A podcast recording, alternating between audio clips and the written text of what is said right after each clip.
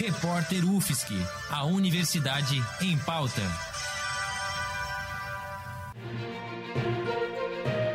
Cobertura especial Covid-19. Olá, ouvintes da Rádio.UFSC. Aqui quem fala é Giovanni Veloso, nesta quinta-feira, 9 de abril, trazendo informações sobre o coronavírus no país.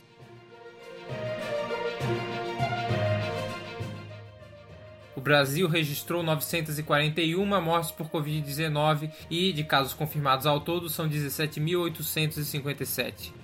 1.930 novos casos aconteceram nas últimas 24 horas e todos os estados, com exceção de Tocantins, já apresentaram mortes pela doença no país. São Paulo segue como o epicentro da crise do coronavírus e as autoridades no estado tomaram novas medidas hoje.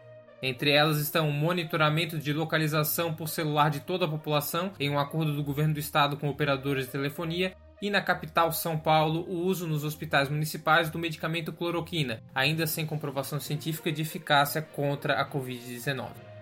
Até o momento, o Ministério da Saúde já disponibilizou 900 mil testes de coronavírus em todo o país.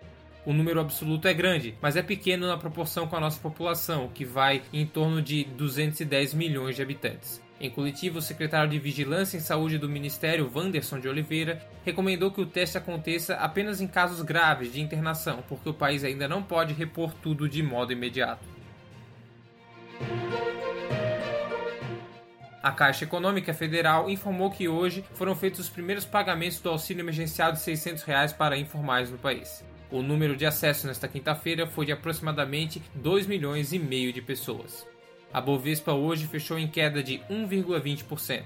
O dólar operou em queda e está cotado agora a R$ 5,09. Com informações sobre o Brasil e a Covid-19, eu sou Giovanni Veloso para o repórter UFSC no combate ao coronavírus. Edição técnica de Joyce Almeida, Bárbara Juste, Gabriel Oliveira, Roque Bezerra e Peter Lobo. Produtor-chefe Lucas Ortiz, editora-chefe Pamela Andressa e orientação da professora Valciso Culoto. Thank you.